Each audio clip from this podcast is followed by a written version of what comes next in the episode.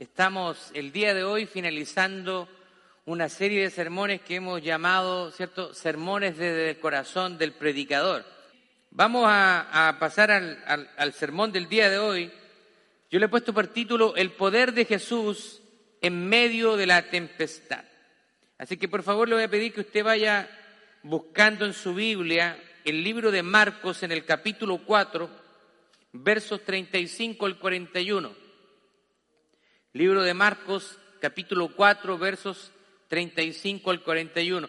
Y si usted lo va encontrando, por favor se va poniendo en pie conmigo para que podamos darle lectura a la palabra del Señor. Amén. El que no trajo Biblia, nuestra hermana nos va a ayudar ahí desde la pantalla. Bien, vamos a darle lectura a la palabra del Señor bajo la bendición del Padre, Hijo y Espíritu Santo. Dice, aquel día cuando llegó la noche, les dijo, pasemos al otro lado. Y despidiendo a la multitud, le tomaron como estaba en la barca y había también con él otras barcas. Pero se levantó una gran tempestad de viento y echaba las olas en la barca de tal manera que ya se anegaba y él estaba en la popa, durmiendo sobre un cabezal, y le despertaron y le dijeron, Maestro, no tienes cuidado que perecemos. Y levantándose Jesús, reprendió al viento y dijo al mar, Calla, enmudece. Y cesó el viento y se hizo grande bonanza. Y les dijo, ¿por qué estáis así amedrentados? ¿Cómo no tenéis fe?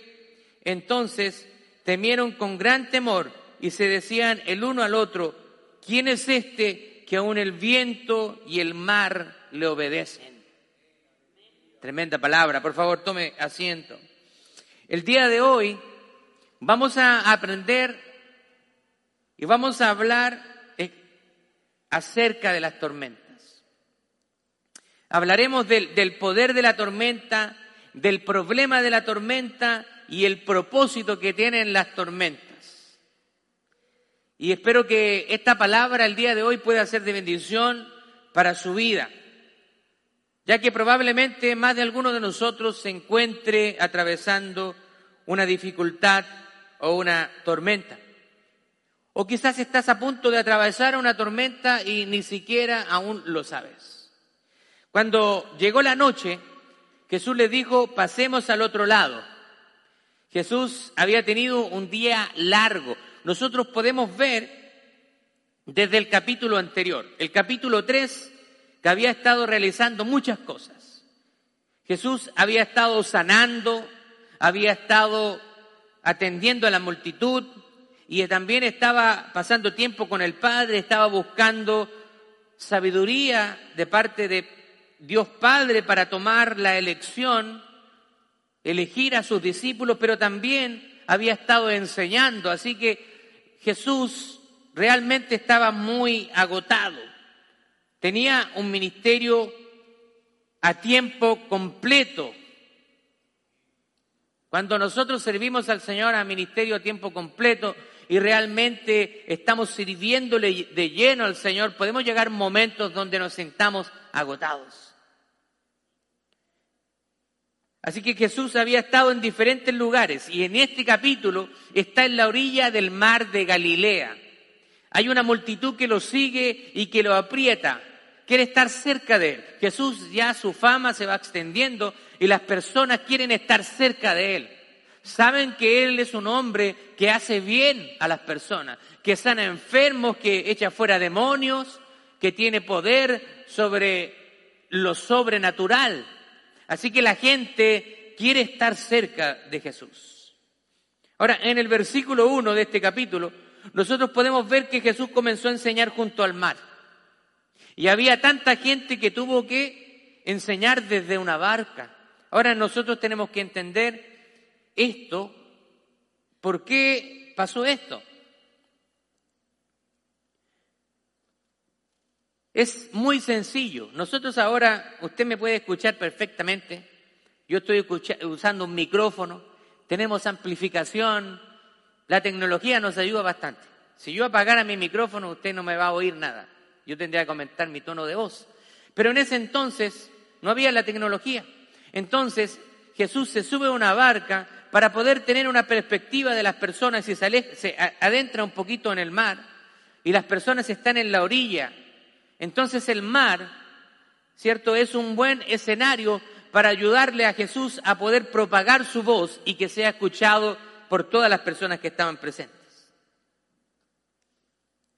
Ahora, es una buena estrategia para poder proyectar la voz y poder ser escuchado por la mayor cantidad de personas posibles.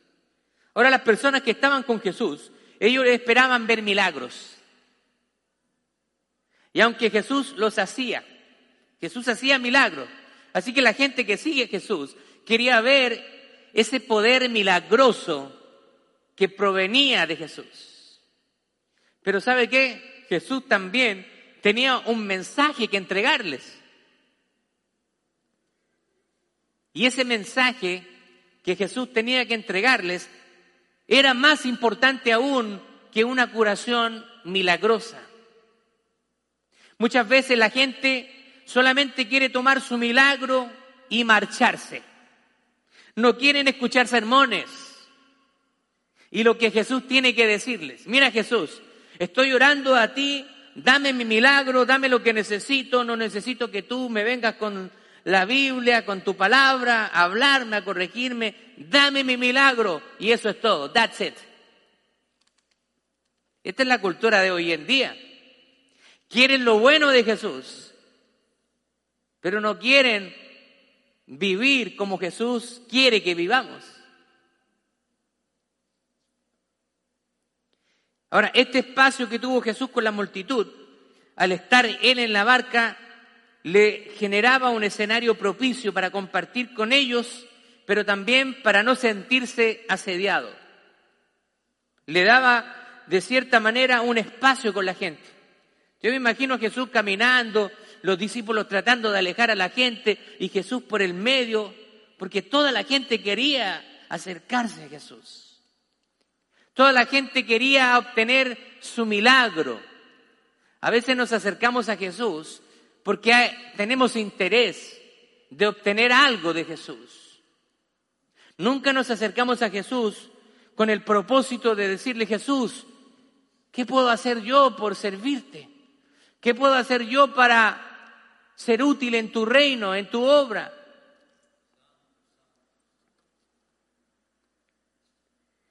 Así que en este capítulo Jesús está enseñando acerca de las parábolas. Era una, un método de enseñanza muy común para Jesús y comparte acerca de la siembra de la palabra de Dios. Usted puede ver el, el comienzo del capítulo 4 y de los diferentes suelos que son diferentes tipos de corazones que reciben la palabra. También habla de cómo crecen las semillas de mostaza y de cómo el reino de Dios se compara con un pequeño grano de mostaza que es muy pequeñito, pero cuando se siembra es una de las más grandes hortalizas. Ahora, aquí nosotros vemos el versículo 37, dice, pero se levantó una gran tempestad de viento y echaba las olas en la barca de tal manera que ya se negaba. Empezó a levantarse una tempestad y entonces las olas comenzaron a caer dentro de la barca, ya se anegaba. En otras palabras, la barca parece que comenzaba a hundirse. Ahora, lo que quiero que veamos es que esto llegó de una manera repentina e inesperada.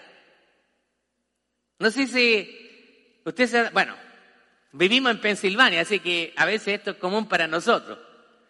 Está el día soleado, está todo bonito y de repente se aparecen las nubes y una lluvia torrencial. De un momento a otro. Esto es exactamente lo que sucedió acá. Parece que esto llegó de la nada. En los pasajes de los evangelios sinópticos, eso quiere decir que este mismo relato está en Mateo y en Lucas y también lo describen que sucedió de una manera repentina, inesperada totalmente. Ahora, para que podamos poner un poquito en contexto, el mar de Galilea tiene 13 millas de largo y 200 pies de profundidad y está rodeado de muchas montañas. Ahora, algunos le llaman lago en vez de mar, propiamente tal, por las características geográficas. Es un lago que está más abajo del nivel del mar y no es agua muy fresca. El aire de las montañas bajan de los valles y chocan con el aire caliente de las aguas y del océano y eso puede provocar una tormenta repentina debido a las condiciones que se generan. Ahora, no se trata de un barco grande como el que nosotros eh, vemos ahora. Nosotros vemos ahora las compañías pesqueras tienen barcos grandísimos, echan redes gigantescas. Acá estamos hablando de una barca probablemente donde no cupían más de 12 personas. Pero el agua comenzó a hundir el barco. Ahora, los discípulos tienen una reacción bastante común. Eh, se asustan, están asustados, comienzan a aterrarse y están viendo que su vida comienza a correr peligro. Ahora, imagínense por un momento, vamos a, a usar la imaginación. Imagínense que nosotros estamos en ese bote en esta tarde. Usted está en ese bote. ¿Qué haría? Yo creo que estaríamos igual que los discípulos. Tendríamos miedo. Porque parece que nos vamos a morir, parece que nos vamos a hundir, parece que hasta aquí nomás llegamos.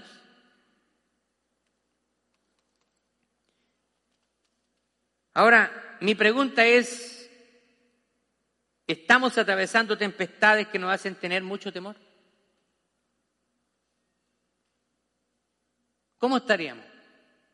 Quizá ahora mismo estamos atravesando tempestades y estamos aterrados, tenemos miedo porque no sabemos qué va a suceder.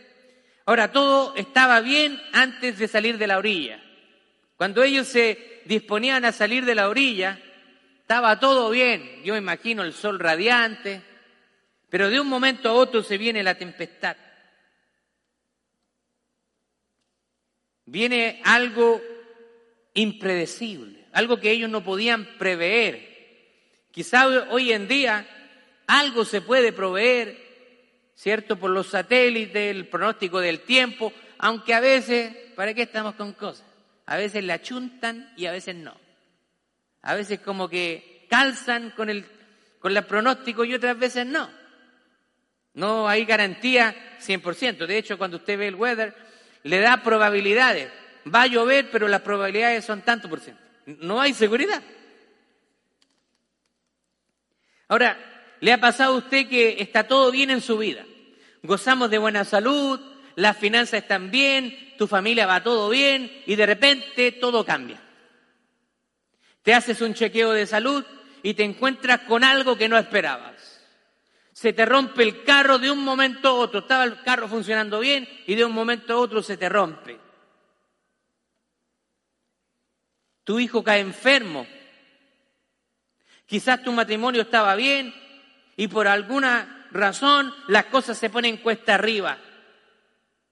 Todo puede cambiar de un minuto a otro. Y ahora nosotros nos encontramos en medio de una tormenta de la cual ellos no ven salida. Y es cierto, a veces cuando nosotros estamos en medio de los problemas, parece que no hay cómo salir. Quiero relatarle una tormenta que yo viví en mi vida hace muchos años atrás. Entré en un endeudamiento, empecé a utilizar la línea de crédito del banco y de repente me vi debiendo mucho dinero. Y yo decía, yo no sé cómo salgo de esto. No sabía. Empecé a tocar puertas, no se abrieron. Hasta que un día recibí una palabra de parte del Señor. Visité una iglesia y, y el pastor estaba predicando y yo sentí que esa palabra era para mí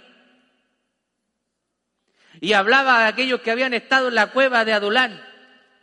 Todos aquellos, los endeudados, los despreciados, los desechados. Pero que el Señor, a través de David, le había levantado un ejército, los había sacado de ahí. Y yo tomé esa palabra y yo dije, Señor, con tu ayuda yo voy a salir de esta situación. Y no me di ni cuenta cómo, pero Dios me sacó de esa situación.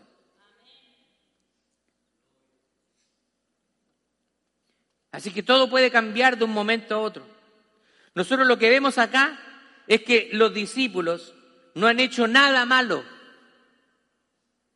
Es más, ellos andan con Jesús. Y ahora están temiendo por sus vidas y con Jesús mismo durmiendo en la barca. Usted seguramente ha pensado, cuando a usted le están pasando cosas malas, usted se pregunta, bueno, ¿qué estoy haciendo mal? Porque nosotros tenemos la idea en la mente de que si nosotros actuamos bien, nada malo nos puede suceder.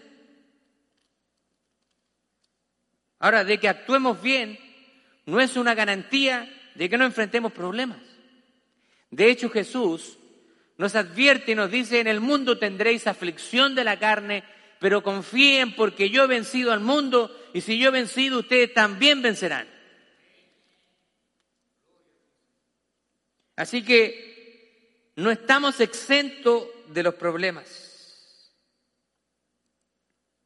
Podemos esperar quizás humanamente que cuando, cuando suceden cosas malas porque estamos tomando malas decisiones. Si usted toma una mala decisión, va a tener una mala consecuencia. O cuando estamos lejos de Jesús, no esperemos, cierto, cosas buenas.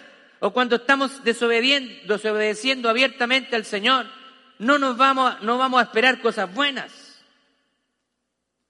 Pero en este caso, ellos están haciendo la voluntad de Dios. Están buscando de Dios, están siguiendo a Jesús. Ahora, ¿qué, ¿qué, deberíamos pensar con respecto a esto nosotros? ¿Por qué? Bueno, en este caso, en este caso Jesús algo quiere enseñarles a través de esta situación. Siempre Dios utiliza toda situación en tu vida para darte una enseñanza, para hacerte madurar, para hacerte crecer. El verso 38 dice, y él estaba en la popa durmiendo sobre un cabezal y le despertaron y le dijeron, maestro, no tienes cuidado de que perecemos. Ahora, cuando las personas, cuando las personas que son expertas en navegación, y en barcos van a pedir la ayuda a un carpintero, quiere decir que la cosa no anda bien. Jesús era un carpintero y está con hombres de mar. Así que podemos ver, parece un poquito paradójico, pero si los, los que están acostumbrados, ¿cierto?, a las tormentas, a los barcos, a cómo actuar en ese tipo de escenario, le van a pedir ayuda al carpintero es porque algo sucede, algo está mal. Ahora nosotros nos encontramos con el primer problema. Jesús está durmiendo, el primer problema para ellos. Esto nos muestra la humanidad de Jesús. Él está cansado y necesitaba descansar y necesitaba dormir.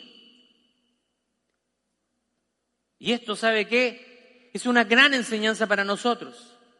Porque Él experimentó todo lo que los hombres experimentamos. Se hizo hombre por amor a nosotros y eso es porque Él nos comprende. Él vivió en esta naturaleza, en esta carne. Él se hizo carne para vivir en medio de nosotros. Así que Él tiene compasión por nosotros. En estos momentos permitieron que el miedo apague la fe. Ellos están con Jesús, pero el miedo les apagó la fe, ahora están aterrados. Pero, pero la respuesta de Jesús en el verso 40 los confronta. Mire lo que dice el versículo 40. Y les dijo, ¿por qué ustedes están amedrentados? ¿Acaso ustedes no tienen fe? ¿Se da cuenta? Despertaron al maestro y Jesús en vez de desesperarse, ¿qué sucede? Los confronta. ¿Qué les pasa? Cuando el miedo viene sobre nuestra vida, muchas veces nosotros comenzamos a cuestionar el amor de Dios sobre nosotros. Y si Dios realmente está con nosotros, ¿le ha pasado? A mí me ha pasado. ¿Por qué estamos viviendo esto, Señor? ¿Acaso tú no estás conmigo? Y a veces le reclamamos al Señor. Los discípulos, en otras palabras, le están diciendo a Jesús, vamos a morir. Y tú estás durmiendo. ¿Cuántas veces nosotros le hemos reprochado cosas a Dios? Por el simple hecho de que no entendemos la situación que estamos atravesando. Le decimos, mírame Jesús, ¿acaso no ves lo que estoy enfrentando? ¿No ves lo que estoy sufriendo? Tengo una necesidad y no estás pendiente de mí. Esa fue la actitud de los discípulos.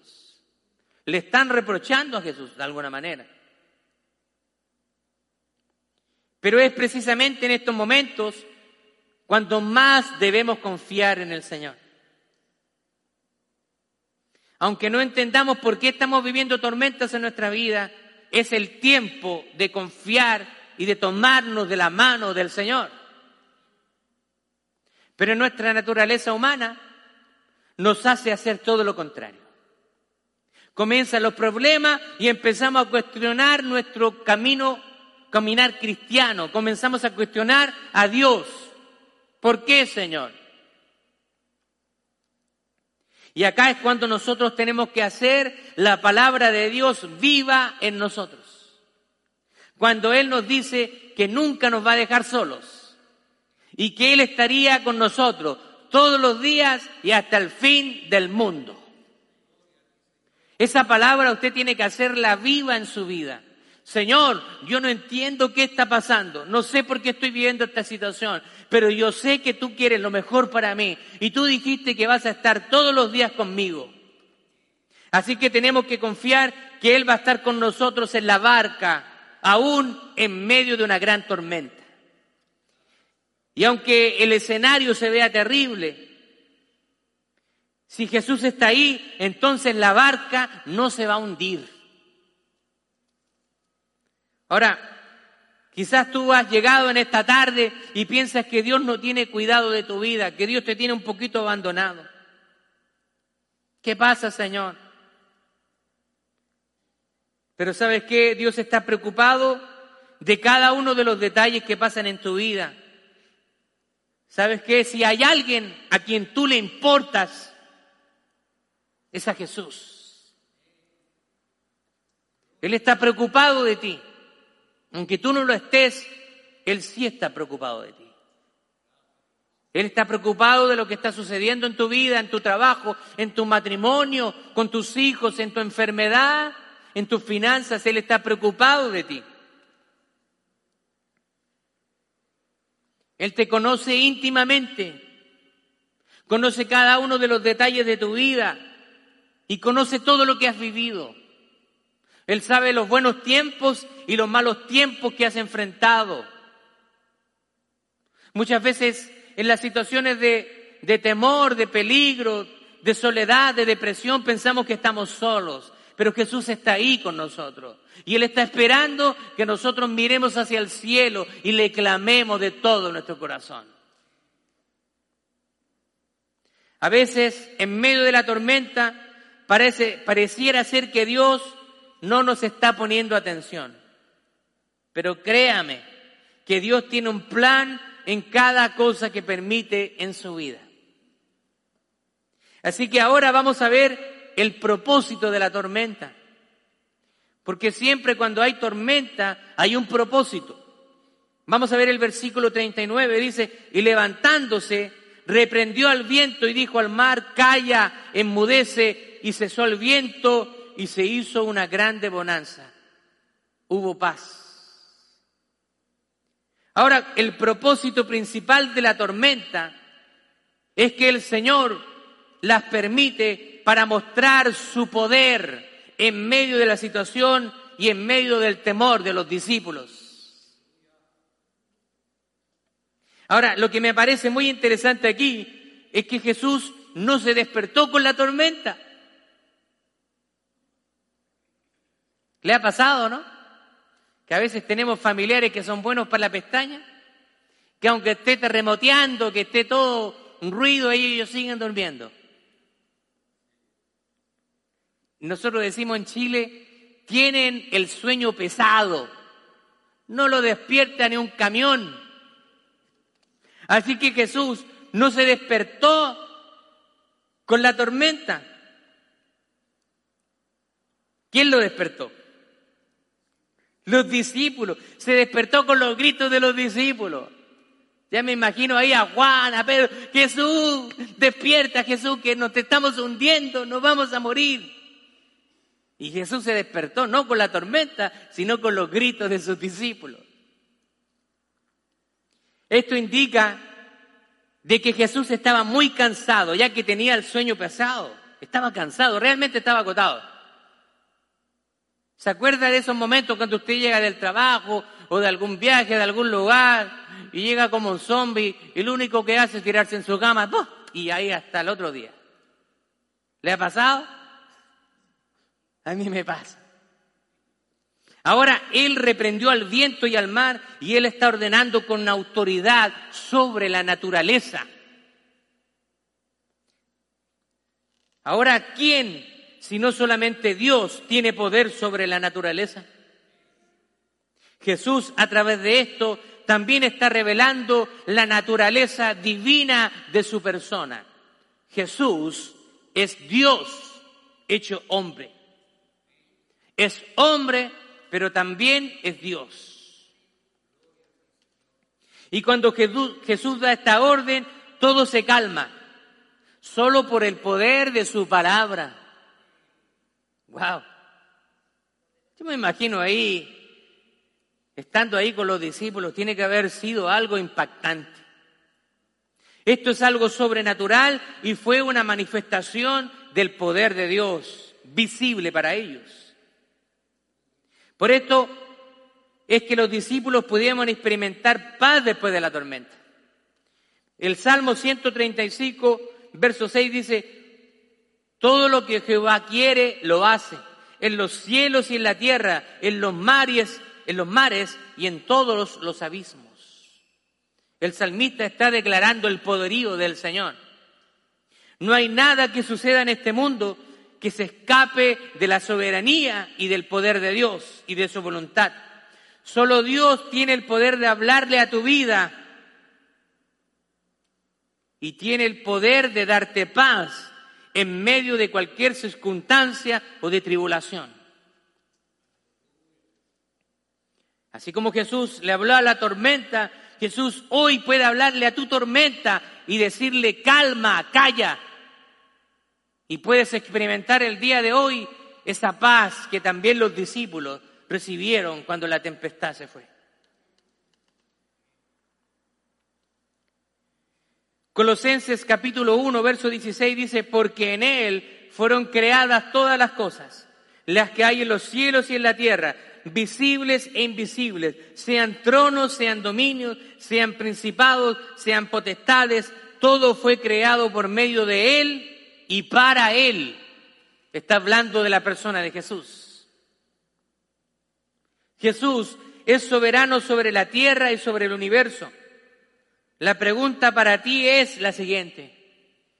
Permite que Jesús hable sobre toda circunstancia que estás atravesando y que te dé paz.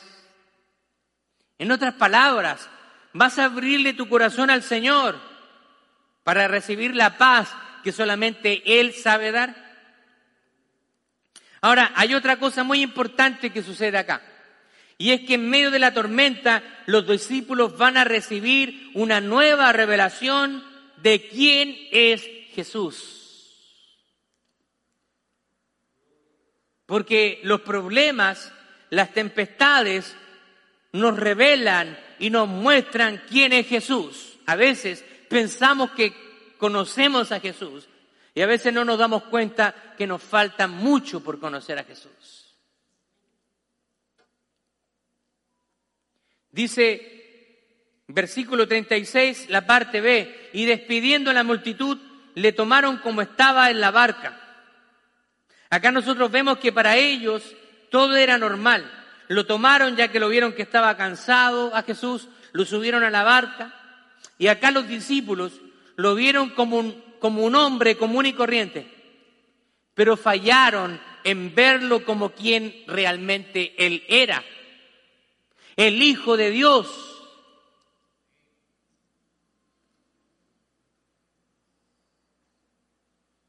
¿Quién es Jesús para ti? ¿Realmente lo ves como el poderoso? El eterno, el príncipe de paz, el consejero, el admirable. En un momento está durmiendo en la barca y luego está dándole órdenes al viento y al mar para que se calmen. Y en estos momentos hay una nueva revelación y una perspectiva fresca para sus discípulos. Están experimentando ahora la divinidad de Jesús. Ellos estaban viendo su humanidad, está cansado, lo tomaron, se acostó, se puso a dormir, pero ahora ellos van a ver la divinidad de Jesús. Jesús es Dios.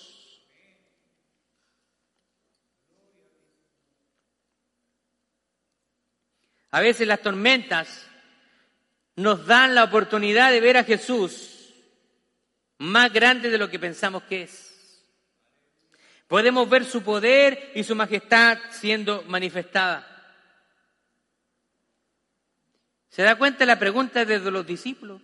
¿Y quién es este que hasta el mar y el viento le obedecen? Ellos habían estado con Jesús, pero parece que no lo conocían muy bien. Hoy en día también sucede muchas cosas. Personas dicen, yo soy cristiano, yo soy cristiana. Pero cuando nosotros vemos su vida y su actuar y su caminar, parece que no lo conocen muy bien. Porque cuando tú tienes una relación con Jesús, comienza a notarse en tu vida.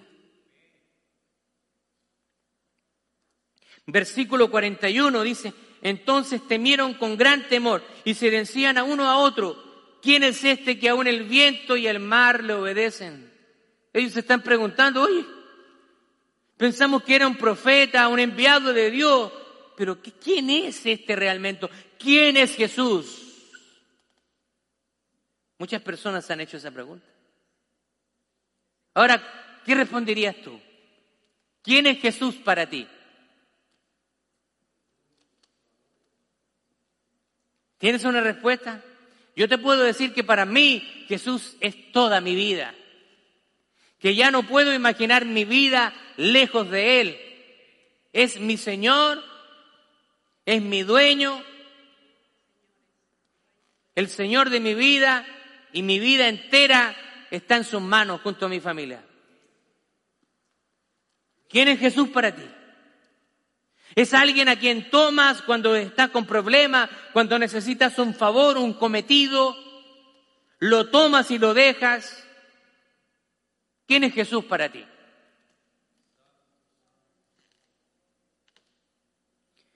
Lo que está sucediendo es que al parecer han estado tiempo con Jesús, pero aún no se habían dado cuenta quién era Él realmente y yo sé que todos podemos pasar por tiempos de duda. Podemos experimentar momentos de duda. Los discípulos lo tuvieron, Pedro lo tuvo, Juan el Bautista también tuvo un momento de duda. Vayan y pregúntenle quién es. Podemos pasar momentos de duda y Dios nos comprende. No nos va a condenar el Señor por un momento de duda. Las tormentas nos pueden dar una visión y la perspectiva de quién realmente es Jesús. Así que las tormentas pueden ser de mucha ayuda para que nosotros nos demos cuenta quién es Jesús. A veces Dios permite que nuestra vida sea agitada para que realmente podamos ver quién es Él. A veces cuando todo está bien y estamos con una actitud muy autosuficiente, pensando en que todo depende de nosotros. Tengo salud, tengo dinero, no necesito nada. Y Jesús a veces permite las pruebas en nuestra vida para hacernos madurar, para darnos un mensaje que nosotros debemos depender de Él y no de nuestras fuerzas. Así que a veces nosotros podemos experimentar lo mismo que los discípulos. Podemos estar mucho tiempo al lado de Jesús, pero desconocer quién es Él realmente. Yo quiero ya estar concluyendo. Y para concluir, me gustaría sacar algunas lecciones acerca de las tormentas. Primero, no tenemos garantía sobre los imprevistos. Piensa en esto. Jesús está en el bote y aún así la tormenta vino. Así que estando con Jesús no es una garantía de que no vamos a tener problemas. Pero sí hay una garantía de que Jesús va a estar con nosotros, atravesando en medio de la tormenta y que Él finalmente enmudecerá y callará la tormenta de nuestra vida. El Señor nos ha prometido estar no nos ha prometido estar ajenos a las dificultades, pero sí nos ha prometido estar con nosotros y ayudarnos en cada una de ellas. Y eso es lo que muchas personas piensan que la vida cristiana está exenta de problemas. No. Si hay alguien que te ha predicado, eso es falso. La vida cristiana no es exenta de problemas. La diferencia es que nosotros como hijos de Dios vamos a enfrentar las dificultades con esperanza y con fe, sabiendo de que Dios al final nos va a traer la calma en medio de la tempestad. Muchas personas dicen, ahora soy cristiano, ahora no, no tengo que tener problemas, no me puedo enfermar, nada malo me va a suceder. Pero esto no es así. Y es aquí que comprendemos por qué Jesús les está diciendo, porque tienen tanto miedo si Él estaba con ellos.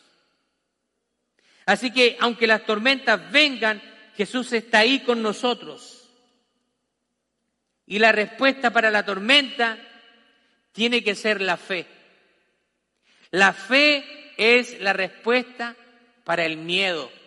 Cuando tú tengas miedo, comienza a activar la fe que está en tu vida, comienza a clamarle al Señor. Así que Dios no siempre te va a librar de las tormentas, pero de algo sí puedes tener seguridad, que Él va a estar contigo en medio de la tormenta. Así que no tenemos garantía de que no habrán imprevistos, siempre los hay. Va a estar todo bien y de repente, ¡bom!, vienen los problemas. De hecho, cuando todo está calmado, yo creo que hay que dudar un poquito. Esto está muy tranquilo. ¿Usted se ha dado cuenta o no? Los que tienen niños, cuando nuestros niños son inquietos en la casa y lo escuchamos todo el tiempo, y de repente usted ve que está todo tranquilo. Y usted se empieza a preocupar, mm, esta casa está muy tranquila. ¿Dónde está mi hijo, mi hija? Y usted empieza a buscarlo. Porque a veces la tranquilidad nos parece un poco extraña. Y entonces usted llega al living room, llega a la cocina y ve a su hijo ahí con chocolate por todos lados, la Nutella en la cara, el refrigerador todo un desorden, los muebles pintados con marcadores. Porque parece que cuando todo está calmado, debemos esperar que algo va a suceder. Bueno, segunda lección que aprendemos acerca de las tormentas es que la manera en que sobrepasamos la tormenta puede ayudar a otras personas. ¿Pero cómo? Aquí hay algo interesante que nos dice el texto. Podemos ver que junto a ellos, ellos no estaban solos, sino que junto a ellos había otras barcas. Si usted lee bien el texto, usted se va a dar cuenta que ellos iban en su barca, pero habían otras barcas que lo estaban siguiendo. Así que no sabemos lo que pasó en esos otros, otros botes, pero sí podemos estar seguros de que también estaban aterrados, también estaban sufriendo esa tormenta. Y seguramente ellos están pendientes del bote donde están Jesús y sus discípulos, los que están en otros botes alrededor. ¿Qué pasa? ¿Qué sucede? Probablemente, y esto es especulación, no sale, pero probablemente las personas que estaban en los otros botes estaban llamando a Jesús, Jesús, ayúdanos. Así como los discípulos. Yo creo que Dios nos permite pasar por las tormentas para que seamos testigos a quienes nos rodean. Y que ellos puedan decir, también tienen problemas los cristianos como nosotros. Cuando las personas que nos rodean en las otras barcas vean cómo nosotros respondemos en un tiempo de crisis, en un tiempo de necesidad, que se puedan dar cuenta que nuestro Dios es real, que ellos puedan decir, los cristianos también tienen problemas, pero ellos enfrentan, los enfrentan de una manera diferente. Queremos tener lo que ellos tienen y nosotros tenemos a Jesús.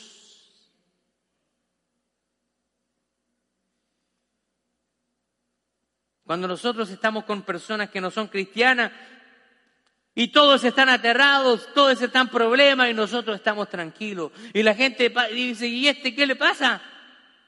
Están todos preocupados y este como si no pasara nada. Porque la paz del Señor está con usted. Así que nuestra reacción va a afectar el comportamiento de otras personas, sea para bien o para mal. Pero yo quiero motivarle a que ese, eso pueda ser algo para bien, no para mal. Lamentablemente, cristianos con malos testimonios han influenciado personas de manera negativa, pero nosotros tenemos que ser aquellos cristianos que sean luz para el mundo, sal para la tierra. Siempre hay barcas pequeñas que están rodeando nuestras vidas. ¿Quiénes son esas barcas pequeñas que están rodeando tu vida? De manera que tú puedes darle paz de la que tú has recibido. ¿Quiénes pueden ser esas barcas que están alrededor de tu barca? Pueden ser nuestros hijos que están mirando cómo papá y cómo mamá enfrentan las dificultades. Cómo mamá y papá se tratan el uno al otro. Y que ellos puedan aprender lo que hacemos nosotros con Jesús. ¿Quiénes son las barcas que están alrededor tuyo? ¿Quiénes son, van a ser esas barcas que van a ser influenciados por tu comportamiento? Que ellos puedan ver esas barcas pequeñas que Dios ha puesto alrededor de nosotros para hacerles testigos e influenciarles, que ellos puedan ver que nosotros nos aferramos a Dios, y que ellos ven cómo nosotros respondemos y a quién servimos y a quién nos humillamos.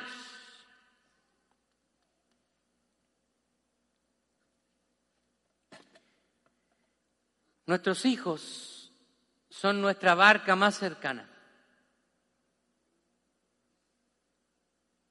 Y ellos están esperando nuestra respuesta que nosotros podamos ser una influencia para ellos, una influencia positiva. No tienes por qué repetir un historial en tu familia. Y muchas veces nosotros nos podemos justificar. Es que en mi familia siempre ha sucedido esto, pero cuando tú llegas a Cristo, Él te da una nueva vida. En mi familia hay un historial de borrachos, de agresores que hacían violencia intrafamiliar y yo estoy continuando con lo mismo, pero Cristo te da una nueva vida.